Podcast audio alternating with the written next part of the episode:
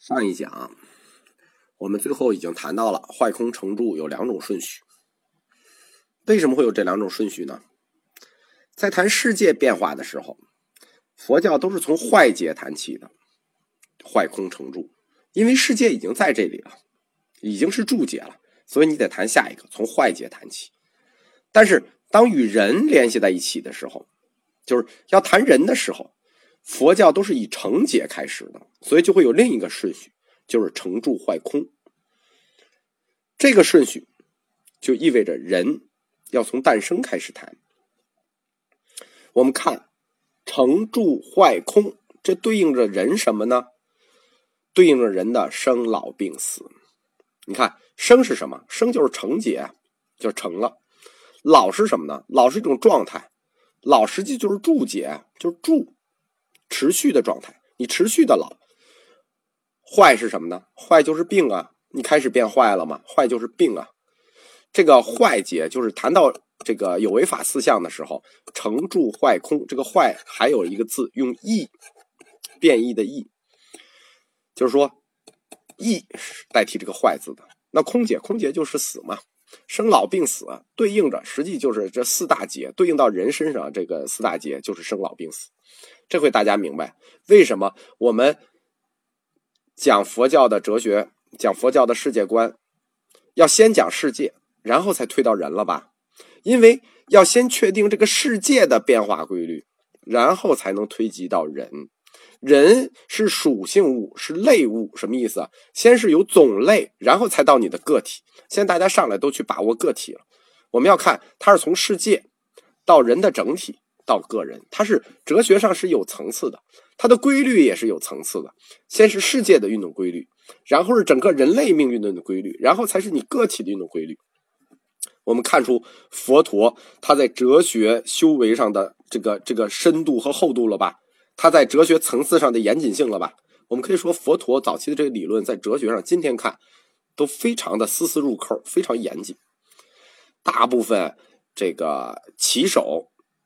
去了解佛教哲学或佛教义学啊，就上来就从十二因缘，从五蕴，可以说啊，这样是书读的不系统。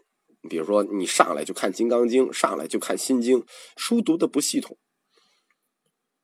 因为你上来就讲人生老病死，为什么？说人为什么生老病死各种苦这么讲，然后呢，又去展开十二因缘，好像这就是生老病死的答案，完全错了。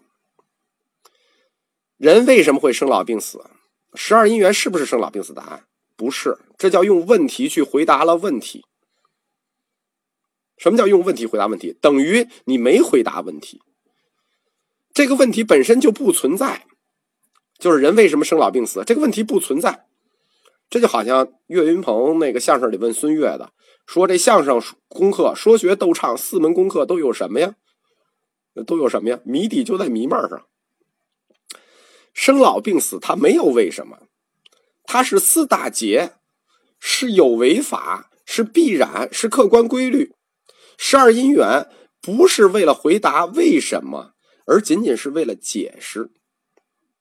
生老病死叫有为法四象，这生老病死是四象，根本运动规律，没有什么为什么的。举一个不太恰当的例子啊，学数学过数学的那个一听就能听懂。生老病死，它的哲学级别上相当于公理；十二因缘，它的级别相当于定理。你们见过定理能证明公理的吗？对吧？你们见过定理证明公理吗？定理只能用于描述公理的正确性，它不存在证明公理的问题。我们前面絮絮叨叨说了半天，佛教的世界是如何构成的？佛佛教世界的运动规律是什么？絮叨这么半天是为了什么？是为了按顺序推导出来，把大家一直在这里头有一个不太清楚的点给大家搞清楚，是什么呢？就是这个后面导出人的十二因缘五蕴的先后顺序和层次级别，所以必须先讲世界，后讲人。什么叫有为法四象呢？就是凡是具有成住坏空。或者叫成住意灭，这四种状态的就叫有为法四相。换个角度说，凡是具有这四相的，就叫有为法。就是这四个性质，只要你有这四个性质，就叫有为法。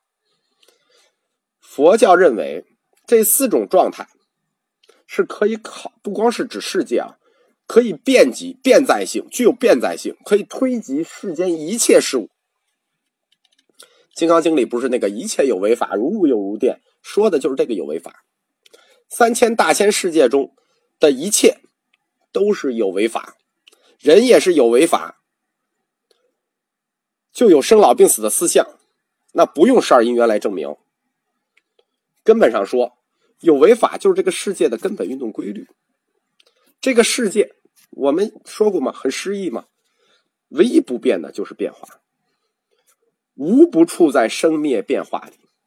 这个生灭变化，又是周而复始的，沿着同一个模式，始终模式这么循环的。这套对世界的认识。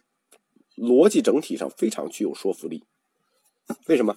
你观察一个人也好，四四个阶阶段吧，一个公司也一样，这这创业、保持、出现问题、倒闭，对吧？我们基本上所见的任何事物，一般情况都是符合这个规律的。我们记住啊，一般情况都是符合这个规律的。